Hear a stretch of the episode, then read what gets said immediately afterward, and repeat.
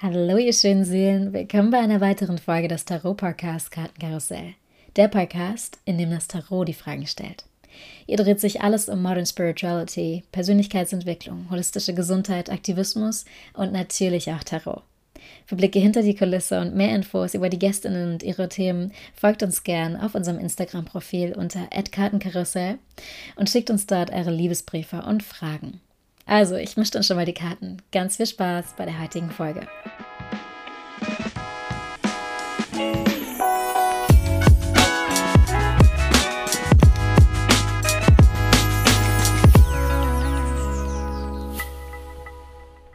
Freunde der Sonne, kleiner Reminder, wenn ihr diesen Monat einen unserer Podcast-Folgen auf Social Media teilt oder uns einen Screenshot von eurer Bewertung auf Apple Podcast sendet, habt ihr automatisch die Chance, ein Written Tarot Reading mit mir zu gewinnen.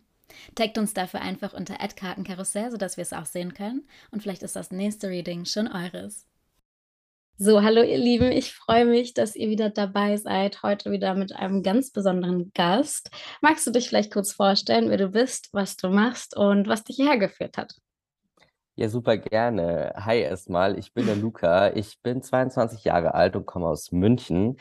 Und ähm, ich habe einen Social Media Account auf Instagram, ich mache auch YouTube, ein bisschen TikTok und spreche über meine Transition. Also ähm, ich habe eine Transition gemacht von Frau zu Mann und ähm, habe da, glaube ich, ganz viele Erfahrungen gesammelt, die ganz spannend sind und die ich einfach teilen möchte und ähm, dadurch auch vor allem anderen, die auch betroffen sind von dem Ganzen, damit weiterhelfen möchte. Ähm, genau. Weißt du noch, wann du deinen Account gestartet hast? Ich habe mein erstes YouTube-Video Ende 2019 hochgeladen. Also es ist noch gar nicht so lang her tatsächlich, ja. Okay, aber super spannend.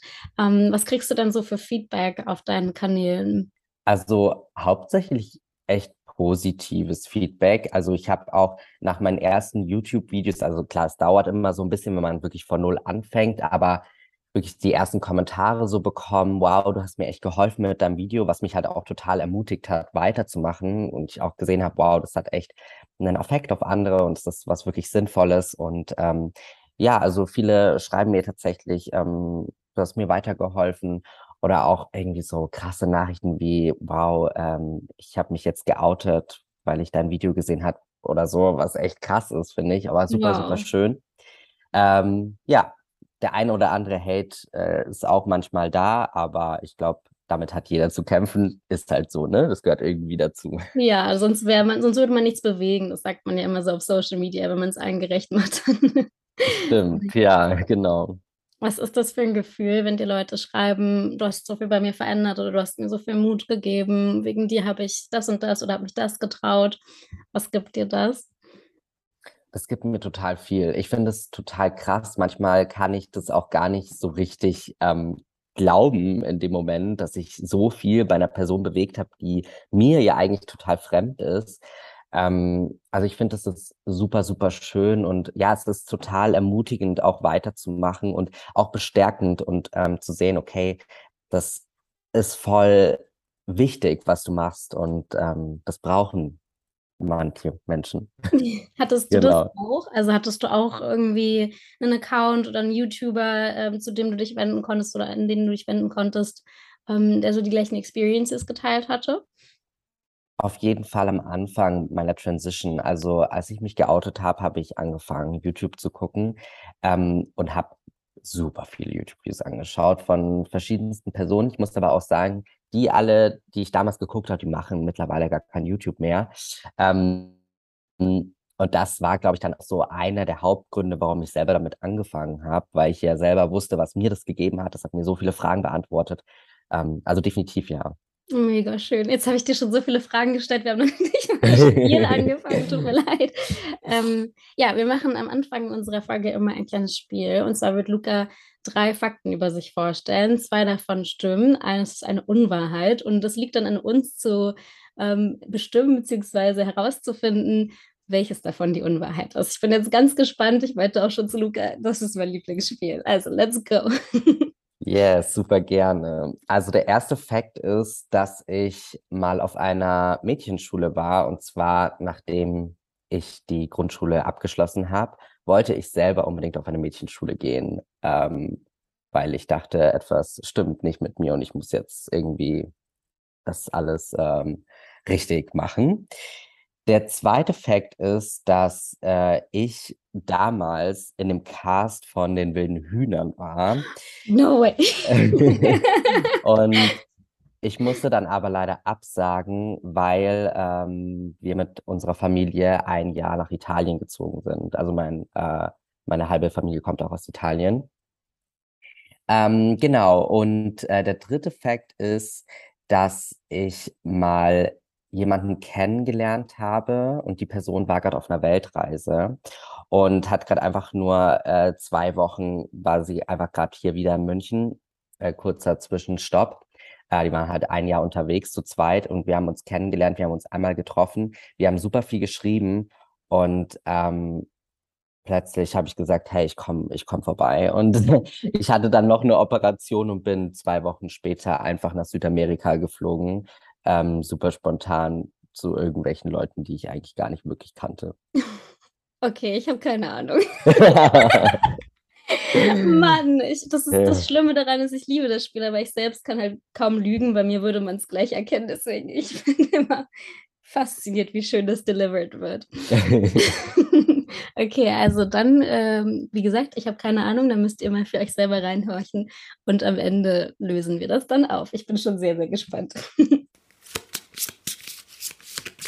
dann drehe ich gleich die erste Karte um. Und zwar haben wir hier die zwei der Münzen. Ähm, das Thema der Karte ist so ein bisschen Juggling Life, also man sieht ja auch einen Jongleur darauf. Und meine Frage dazu wäre, wie hältst du die Balance zwischen dem Online-Aktivismus und dem Schützen deiner Privatsphäre, weil du ja auch öfter mal wahrscheinlich Fragen bekommst, die vielleicht nicht so angebracht sind? Ja, äh, spannende Frage. Ähm, ich würde sagen, ich schaffe es tatsächlich schon, so eine gewisse Distanz ähm, zu, äh, zu haben. Also ich glaube, gerade wenn man meine YouTube-Videos sieht, merkt man das extrem, dass ich, ähm, ich versuche ein bisschen in die Tiefe zu gehen, aber ich bleibe trotzdem oft an der Oberfläche.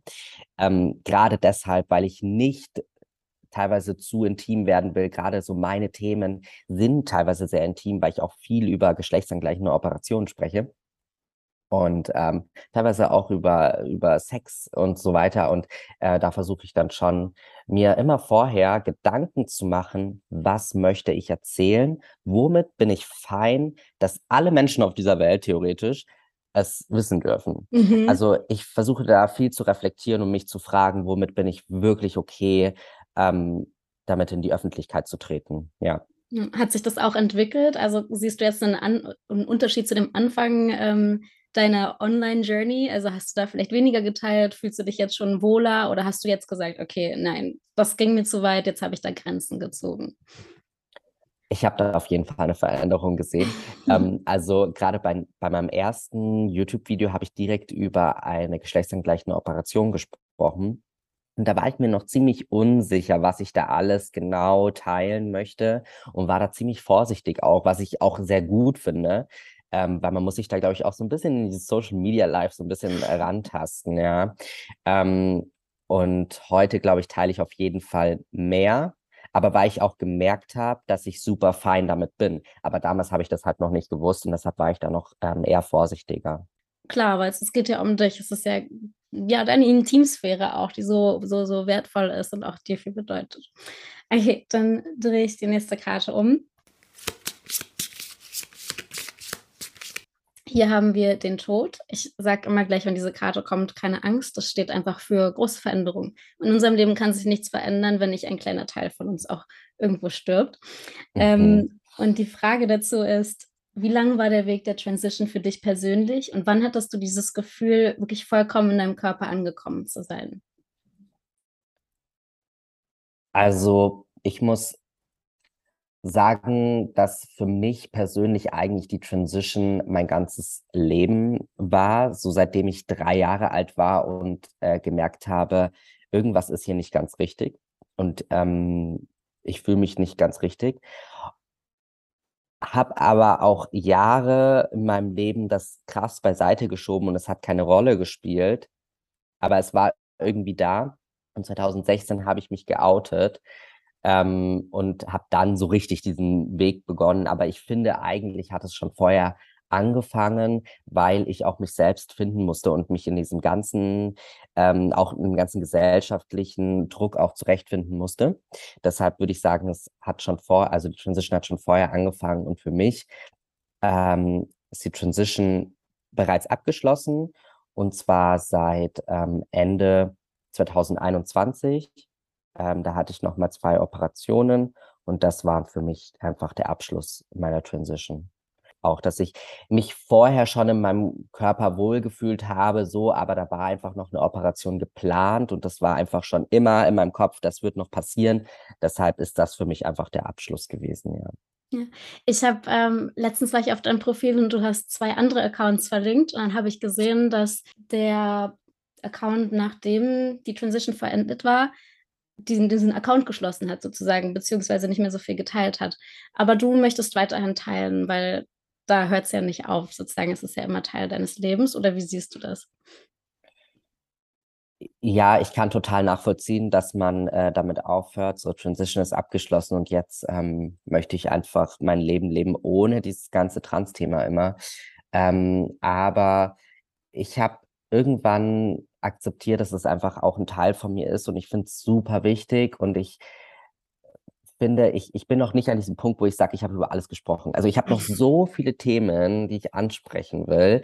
Ähm, und zusätzlich ich merke auch immer wieder, dass diese Transition noch Teil von mir ist. Es bewegt mich in meinem Leben. Es sind immer wieder irgendwelche Sachen, die so sind aufgrund meiner Transition. Und deshalb möchte ich da auch noch weiterhin drüber sprechen. Und außerdem stehe ich ja auch so ein bisschen auch aktivistisch ähm, da in Social Media, um auch für Rechte einzustehen. Und da ist der Kampf noch lange nicht zu Ende. Deshalb ist es mir super wichtig, da auch noch weiterzumachen. Aber ich kann es komplett nachvollziehen, wenn man da so einen Schlussstrich zieht, ja. Ja, also der Kampf ist nicht zu Ende, offensichtlich. Und ich freue mich, dass wir in eine bessere Richtung gehen. Aber ich freue mich auch schon, wenn wir endlich da angekommen sind, wo wir alle hinwollen. Okay, dann drehe ich die nächste Karte um. Hier haben wir das Ass der Münzen beginnt, beziehungsweise steht für Beginne, besonders in dieser materiellen Welt. Meine Frage dazu ist, hattest du zum Anfang deiner Transition auch Vorbilder? Darauf sind wir vorhin schon eingegangen. Kannst du da vielleicht ein paar spezifische Vorbilder nennen, die du hattest? Ähm, ja, hatte ich tatsächlich. Also einen, der äh, Benjamin Melzer, der ist auch noch aktiv auf, auf Social Media, aber kein Trans-Content. Also der macht Lifestyle, ähm, er ist selbst auch Model und er war für mich Vorbild, einfach weil ich in ihm gesehen habe, nur weil du trans bist, musst du jetzt, kannst du auch ein normales Leben führen, wie alle anderen Menschen auch. Und das habe ich immer in ihm so krass gesehen, weil er das krass vorlebt und auch gerade, als ich mich damals immer wieder outen musste bei Familie und so weiter, die konnten sich das alles nicht vorstellen. Hä, wie sollst du jetzt eine Transition machen und wie kannst du als Mann in dieser Welt leben? Und da habe ich immer ein Bild von ihm gezeigt und habe ich immer gesagt, hey, guck mal. Und dann waren die immer alles total erstaunt. Und ähm, ja, genau. Ja, das sind ja so die zwei Seiten, die du auch gerade meintest. Einerseits dieses Aufhören, diesen Teil zu teilen und einfach das Leben leben und zeigen, es ist nicht das Wichtigste an mir. Also ist ja vielleicht ähm, ein Aspekt, den dann manche Leute hervorstellen wollen.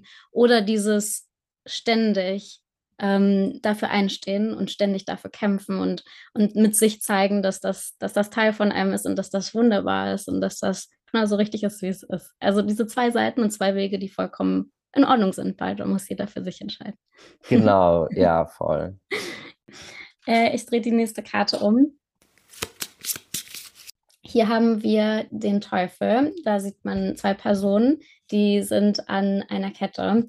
Dass wir denken, wir sind in einer Situation festgesetzt, wir sind aber nicht festgesetzt. Wir können immer rauskommen. Es gibt immer einen Weg weiter. Und meine Frage äh, hierzu ist, wie wichtig war die Therapie zu Beginn deiner Transition für die Person, die du heute bist? Super wichtig, würde ich sagen. Und ich finde es krass, dass ich das heute sage, weil ich das damals überhaupt nicht so gesehen habe. Also damals war die Therapie für mich so, ey Leute, ganz ehrlich, ich weiß doch, wer ich bin, kann ich jetzt endlich starten? mit meiner medizinischen Transition ähm, und habe mich immer so gefühlt, das müsste ich mich die ganze Zeit beweisen. Hätte ich aber damals irgendwie gewusst, hey, es geht nicht um Beweisen, sondern einfach um auch dich selber zu reflektieren und dein ganzes Leben zu reflektieren und dir einfach sicher zu sein, dass das der richtige Weg ist, dann hätte ich das vielleicht äh, gar nicht so gesehen und diesen Druck nicht so gespürt. Aber heute bin ich wirklich so, ich bin dankbar für diese Zeit und dass ich auch diese Zeit durchleben musste. Also ich, ich habe eineinhalb Jahre lang Therapie gehabt, bis ich überhaupt die erste Testosteronspritze bekommen habe. Und das waren lange eineinhalb Jahre, ja. Und ähm, das ist natürlich auch irgendwie eine schwierige Zeit, ähm, wenn man geoutet lebt und dann wird man teilweise noch misgendert, weil man nicht richtig gelesen wird und so.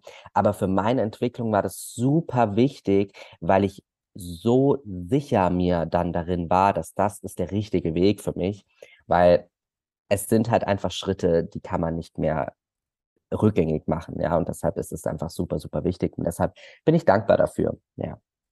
Du musstest diese Therapie machen, als Voraussetzung, um die Testosteronspritze nehmen zu dürfen. Wow. Ist auch vorgegeben, wie lange man die Therapie machen muss? Oder muss man wirklich einen Beweis voranbringen, dass, dass man so ist? Äh, nee, man muss es nicht beweisen in diesem Sinne. Es gibt jetzt nicht irgendwie Faktoren so, du musst das, das und das sein und dann, ne? Ähm, es gibt eine vorgeschriebene Zeit, das schon, beziehungsweise es sind eher Richtlinien, ja. Und die Therapeutinnen, die müssen, sollten sich an die Richtlinien halten. Wenn sie es nicht tun, dann müssen sie es halt begründen können. So, warum mache ich es jetzt anders?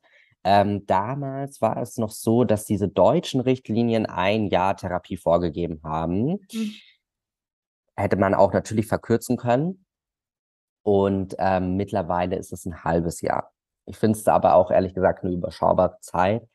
Ich persönlich finde es super wichtig. Also ich ähm, klar, es ist, es ist eine schwierige Thematik, weil es geht natürlich auch um Selbstbestimmung. Ja, jeder Mensch hat das Recht auf Selbstbestimmung. Aber ich glaube, es ist auch super wichtig, diesen, diesen Punkt Schutz nicht zu vergessen. Ähm, weil es kann theoretisch passieren, dass man irgendwie fehlgeleitet wird. Äh, es sind zwar ganz, ganz wenige Fälle, aber dafür ist es halt da, dass man sich auch nochmal absichert. Und ich finde, es geht ja auch um dieses Reflektierende. Ja, also ich meine, man sollte natürlich sich Therapeut, Therapeutin suchen, wo man sich wohlfühlt. Und ähm, bei mir war das auch der Fall. Also wir haben einfach über mich, mein Leben gesprochen, über aktuelle Ereignisse, auch manchmal ganz fernab vom Transsein. Ja, genau. War das schwierig, eine Therapeutin zu finden, die sich damit auskennt, die dann auch weiß, was, was du gerade durchmachst? Bei mir persönlich tatsächlich gar nicht so schwierig. Also ähm, ich war damals noch minderjährig, ich war 16 und mein Papa hat das alles voll schön, dass er das für mich übernommen hat, weil das ist echt überfordernd, finde ich, gerade in dem Alter so und hat mich äh, direkt ganz oft viele Wartelisten schreiben lassen. Aber ich habe dann glücklicherweise bei einem Therapeuten direkt einen Termin einen Monat später bekommen. Sehr und der war super lieb und der kennt sich im Thema aus und das hat voll gepasst. Ähm, aber wir sind halt hier auch in der Großstadt, ne? Also ich weiß auch von anderen, wenn sie so auf dem Land sind, ist es schon ein bisschen schwieriger, ja. Ja, und dann ist es natürlich auch nochmal schwieriger, wenn dieser Zeitraum nochmal draufgepackt wird auf diesen Zeitraum, der vorgegeben wird. Total. Okay, ich drehe die nächste Karte um. Hier haben wir die zwei der Kelche. Äh, zum Thema Dating. Könntest du uns drei Tipps für andere Transpersonen ähm, geben, die gerade ins Dating einsteigen wollen und drei Tipps für Cis-Personen fürs erste Date mit einer Transperson? Okay, äh, fangen wir bei den äh, Transpersonen an. Ähm, mein erster Tipp wäre, sich erstmal zu überlegen, also wirklich in sich zu gehen und zu überlegen, wie möchte ich denn überhaupt jetzt mit diesem ganzen Trans-Thema umgehen. Also da würde ich mir wirklich Gedanken machen, weil man sonst vielleicht in irgendeine Situation kommt, in die man nicht kommen möchte. Ähm, mein persönlicher Tipp ist, es vorab zu sagen. Das ist aber halt wirklich mein Ding. Ich, äh, wenn man das nicht machen möchte, ist auch vollkommen okay. Ich habe damit einfach gute Erfahrungen gemacht, es vorab zu sagen, weil man dann direkt aussortiert und seine Zeit auch nicht verschwendet mit irgendwelchen Menschen, die dann sagen, äh, nee, will ich doch nicht. Also genau. Ähm, und gerade, weil man sich dann sowas auch nicht geben muss, ne, dass man irgendwie abgelehnt wird. Das ist schon so ein bisschen vorbeugend, ja. Mhm. Ähm, und mein äh, dritter Tipp wäre, dass man auf gar keinen Fall irgendwelche intimen Fragen am Anfang beantworten muss, wenn man das eigentlich gar nicht möchte. Und ich weiß, dass man oft Fragen einfach beantwortet, weil man einem werden diese Fragen gestellt und man kann gar nicht so lange überlegen und man antwortet dann. Ähm, aber ihr müsst solche Fragen nicht beantworten. Kurzes Beispiel. Ich habe auch eine Zeit lang getindert und innerhalb der ersten paar Sätze wurde ich zum Beispiel gefragt, ähm, wie mein Intimbereich eigentlich aussieht. So. Also das sind No-Gos. So, genau. Wäre ja auch gleich schon ein Tipp an äh, Cis-Person, fragt nicht, wie es im Intimbereich von irgendjemandem aussieht. Hallo? Das genau. ist eine Frage. ja, voll. Genau, das wäre schon mal vielleicht der erste Tipp. Ja, und ein zweiter Tipp vielleicht auch, dass man einfach äh, nachfragt, was die Person irgendwie braucht. Oder wenn man sich auch unsicher ist, keine Ahnung, vielleicht auch bei Pronomen oder so, dass man einfach nachfragt, hey, ähm, wie möchtest du das eigentlich? Also gerade wenn man unsicher ist, ähm, einfach nachfragen, bevor man dann irgendwie was sagt, was irgendwie nicht so ähm, toll ankommt. Und ähm, was ich auch einen guten Tipp finde, ist, dass man die Person einfach so behandelt, wie man auch alle anderen Menschen auch behandeln würde, weil ähm, ich glaube, auch wenn man selber trans ist, dann möchte man genau das und nicht immer als irgendwie ein Sonderfall behandelt werden. Ja. Ähm, du hast ja eine wundervolle Partnerin. ähm, wie hat denn sie dir am Anfang das Gefühl gegeben, dass du bei ihr comfortable bist und dass du da comfortable sein kannst? Also das Ding ist, sie hat es ja von Anfang an gewusst durch Social Media und sie hat es nie thematisiert. Also es war nie ein Thema, dass ich trans bin. Und das war irgendwie ein krasses Gefühl, ähm, weil es sonst immer Thema war. So. Und als wir angefangen haben, mal über Trans-Themen zu sprechen, über meine Transition, das war eher von mir aus dann eher so, ne? weil ich dir dann mal erzählt habe, so, da war diese Operation und das, das und das passiert. Ähm, aber sie hat das Ganze nie so groß thematisiert, weil für sie war das halt voll okay, so, genau. Das ist bestimmt auch ein schönes Gefühl, wenn man sich dann mal auf seine eigene Zeitlinie öffnen kann, so wie man es möchte und dann teilen kann, was man möchte, ohne immer deswegen gefragt zu werden. Ja, ist wirklich ganz besonders. ähm, ich drehe die nächste Frage um. Und hier haben wir die sieben der Münzen. Die Frage dazu ist, auf welchen Moment in deinem bisherigen Leben bist du besonders stolz? Äh, mir ist sofort eine Sache in den Kopf geschossen, jetzt ohne um großartig zu überlegen. Ich glaube, es gibt mehrere Sachen. Aber meine größte Operation war die Phalloplastik. Das war 2020 und es war, als Corona ganz äh, schlimm war, sag ich mal, ne, mit Lockdown und Ding. Und ich war fast einen Monat lang im Krankenhaus und mich durfte niemand besuchen. Ich war dort ganz alleine. Und da bin ich super stolz drauf, dass ich diese Zeit so krass gemeistert habe. Das hätte ich niemals vorher gedacht, dass ich das so gut äh, könnte, weil ich hatte auch Ängste vor dieser Operation. Ja, also das war schon ein großes Ding. Ähm, aber ich habe das irgendwie alleine durchgezogen und das, das hat mich so krass bestärkt auch. Das ja, war irgendwie eine krasse Zeit, ja. Ja, das glaube ich. Kannst du kurz erklären, was eine Phalloplastik ist? Weil ich glaube nicht, dass alle das wissen. Ähm, die Phalloplastik ist ähm, der künstliche Penisaufbau bei Transmännern. Ja. Genau, und da gibt es halt verschiedene Methoden, ähm, wie man das macht, aber es wird aus körpereigenem Material gemacht, ähm, oft eben aus dem Unterarm wird ähm, Haut und Unterhaut, äh, Fettgewebe und Nerven und Blutgefäße alles entnommen und äh, daraus wird ein Penis äh, konstruiert.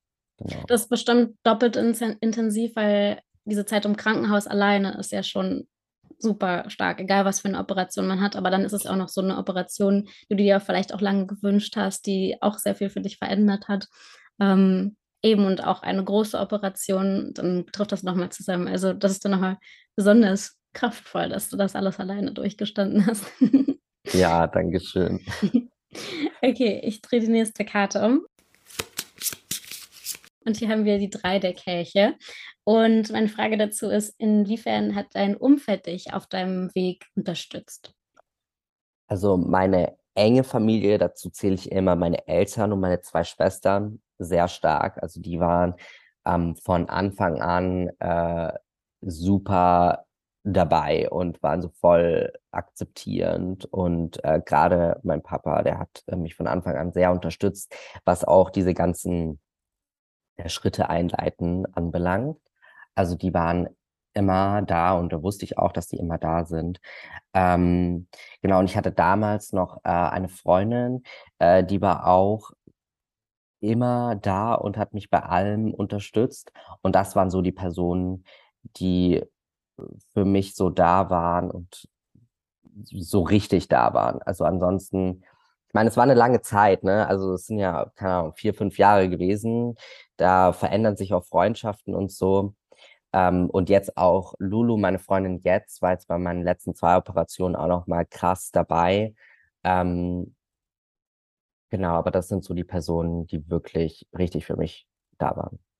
Hast du vielleicht Tipps, was man machen kann, wenn man nicht diesen Rückhalt besonders von der Familie hat? Ähm, ich glaube, dann ist halt super wichtig, dass man sich irgendwie Freundschaften ähm, aufbaut. Vielleicht auch, da bietet sich vielleicht an, dass man irgendwie Freundschaften hat mit anderen, die selbst auch betroffen sind. Ähm, da gibt es ja auch verschiedenste Communities. Also wenn man da jetzt entweder vielleicht auch durch Social Media, ähm, dass man da irgendwie Freundschaften schließt aber es gibt auch diverse Anlaufstellen. Also zum Beispiel gibt es den Transmann e.V., das ist so ein eingetragener Verein, der in ganz Deutschland verbreitet ist. Also da kann man hingehen, die machen so Treffen, da kann man Leute kennenlernen. Vielleicht kann man da auch Freundschaften aufbauen und ich, die unterstützen einen halt auch, wenn man sagt, okay, ich habe da jetzt irgendwie ein Problem auf meiner Transition und ich komme da nicht weiter, dann holt euch da unbedingt Hilfe. Ja. Und dann kommt man auch einfach in so eine Community rein. Ja. Dreh die nächste Karte um. Und hier haben wir den Hängenden. Und da geht es so sehr viel um mentale Entwicklung, um auch spirituelle Entwicklung, um dieses Zurückziehen, um halt selber zu wachsen. Und die Frage dazu ist, ähm, äh, wie hat sich die Transition auf dein, deine Mental Health ausgewirkt und was hast du über dich gelernt? Es hat sich, glaube ich, krass auf mich äh, ausgewirkt, weil ich vor meiner Transition, wenn ich jetzt so drauf blicke, eine sehr eine Person war, die sehr lost war. Also ich, ich hatte irgendwie so gar keine Ahnung, wo ich eigentlich richtig so hingehöre, was ich so richtig will, was sind auch meine Interessen, was sind wirklich meine persönlichen Ansichten. Also ich war ziemlich lost, habe ich das Gefühl. Und ähm, ich habe durch die Transition, habe ich eine Sache am krassesten gelernt, und zwar das Leben so richtig zu schätzen, weil ich so viele Momente hatte, gerade ich hatte viele Operationen, wo es mir auch teilweise mal wirklich, schl wirklich schlecht ging, wo ich ähm, überhaupt nicht mobil war. Und dann siehst du auf Social Media die anderen, die sind gerade im Urlaub und keine Ahnung, machen die krassesten Sachen und du liegst da irgendwie im Krankenhaus und dir geht's scheiße. Und da habe ich immer so krass mein Leben wertgeschätzt, so dass ich eigentlich, ich bin eine gesunde Person und ich kann alles machen. Und ähm, ich bin frei und, und das habe ich voll gelernt. Und ähm, ja, meine Ansichten haben sich auch irgendwie äh, krass verändert. Ähm, sich auch krass auch immer wieder so sehr, wow, dir geht's eigentlich echt gut, äh, wenn du jetzt so in andere Teile der Welt guckst, wie es Menschen da geht. Über solche Sachen habe ich mir irgendwie gar nicht so viele Gedanken gemacht, ja.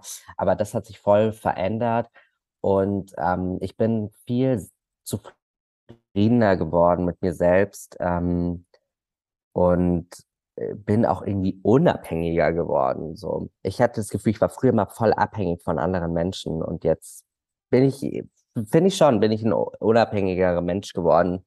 Also, genau. Das kommt ja aber auch so ein bisschen mit dem Alter, oder? Ist ja klar, dass man Hilfe von den Leuten im Umfeld braucht, wenn man noch relativ jung ist und gerade diese Reise ähm, geht. Das geht ja gar nicht alles alleine, oder? Äh, das auf jeden Fall, aber ich meinte so auch emotional unabhängig. Mhm. Ja. Genau. Also ich kann jetzt auch einfach alleine sein. Ich kann Sachen einfach, ich kann alleine mich den ganzen Tag beschäftigen und Spaß haben und Ding.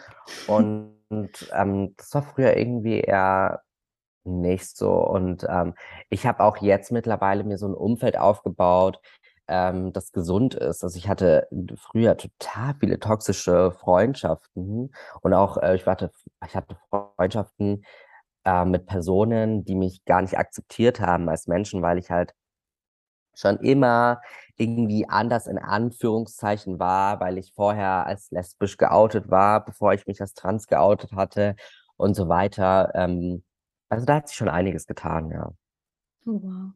Ich bin manchmal sehr vergesslich. Ich hatte eine Zwischenfrage, aber ich habe die ganze Zeit eine Zwischenfrage zu einem von deinen Fakten, aber ich weiß ja nicht, ob die Fakten echt sind. Deswegen da muss ich noch warten, da muss ich mich noch gedulden, aber dann kommt sie auf jeden Fall.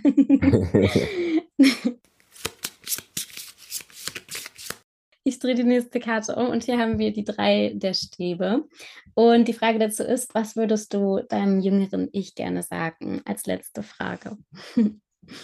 Ich finde die Frage so schön. Die wurde mir schon mal gestellt. ähm, ich würde meinem jüngeren Ich sagen, dass einfach alles gut wird und dass diese Situation, in der du dich gerade befindest, gar nicht so aussichtslos ist, wie sie gerade erscheint.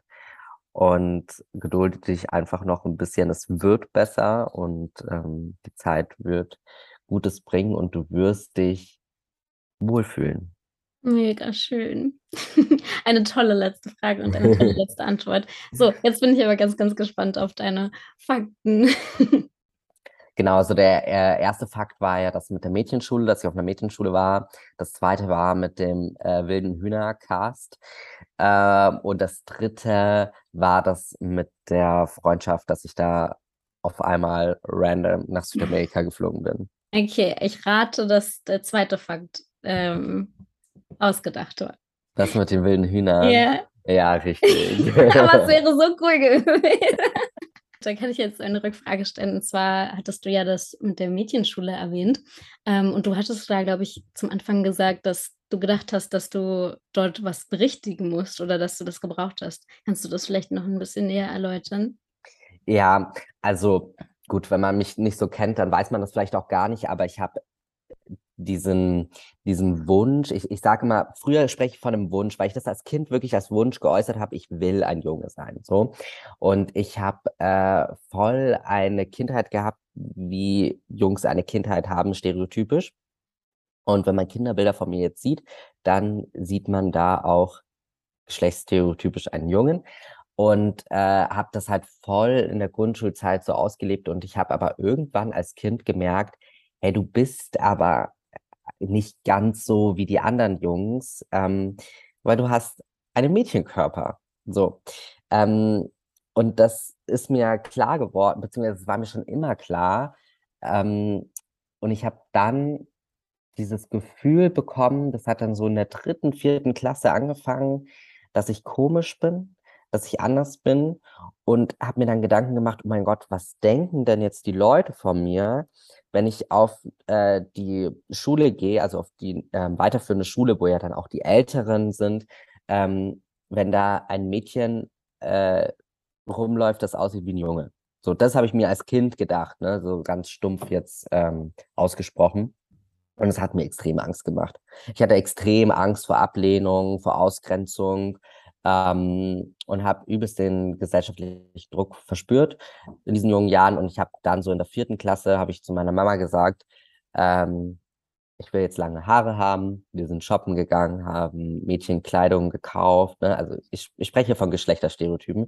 Ähm, und habe dann, weil wir hatten halt in der Nachbarschaft äh, ein, eine Freundin, die ist auf diese Mädchenschule gegangen, deshalb wusste ich, dass das gibt. Ne? Mhm. Und dann habe ich gesagt, ich möchte dort hingehen. Und ich erinnere mich noch, ich bin mit meiner Mutter im Auto gefahren und ich habe gesagt, weil sie mich gefragt hat, warum ich das will, habe ich gesagt, die Jungs, die lenken mich davon ab, ein Mädchen zu sein, habe ich gesagt. Und ähm, ja, ich habe irgendwie, ich weiß nicht, in, in meiner Fantasiewelt habe ich mir vorgestellt, das wäre jetzt der richtige Weg, damit ich halt hier reinpasse und nicht die Person bin, die so anders ist. Ja. Das zeigt dir, wie viel mentale Arbeit das auch ist, damit zu Terms, to terms zu kommen, dass, dass man nichts falsch macht, dass, dass nichts an einem falsch ist und dass man sich nicht irgendwie verändern muss, um reinzupassen. Aber das ist, wow, da kriege ich Gänsehaut, wenn du sowas sagst, wie ähm, die Jungs lenken mich davon ab, ein Mädchen zu sein. Wow, ganz intensiv. Krass. Ja. Aber deshalb finde ich es halt auch voll wichtig, so darüber zu sprechen, weil ich meine, ne, also hätte ich das früher gewusst, hey, du bist vollkommen okay, so wie du bist, dann wäre es vielleicht irgendwie auch anders gegangen. Ich meine, das war so mein Weg, aber vielleicht werden es halt andere einfacher haben. Und das, das, das wünsche ich mir einfach, auch mit meiner Arbeit, ja. Deswegen ist Representation ja auch so wichtig. Dann sieht man, was, was man, was man sein kann und dass das vollkommen in Ordnung ist und dass nichts an einem falsch ist. Und Mega schön. Danke, dass ja. du das geteilt hast. Ja, super gerne. Es freut mich total. Okay, dann sind wir jetzt schon langsam am Ende. Aber wir möchten natürlich auch allen die Möglichkeit geben, dich noch besser kennenzulernen, dein Profil zu finden. Magst du sagen, wo man dich finden kann, was vielleicht so in nächster Zeit auch bei dir ansteht, was du planst?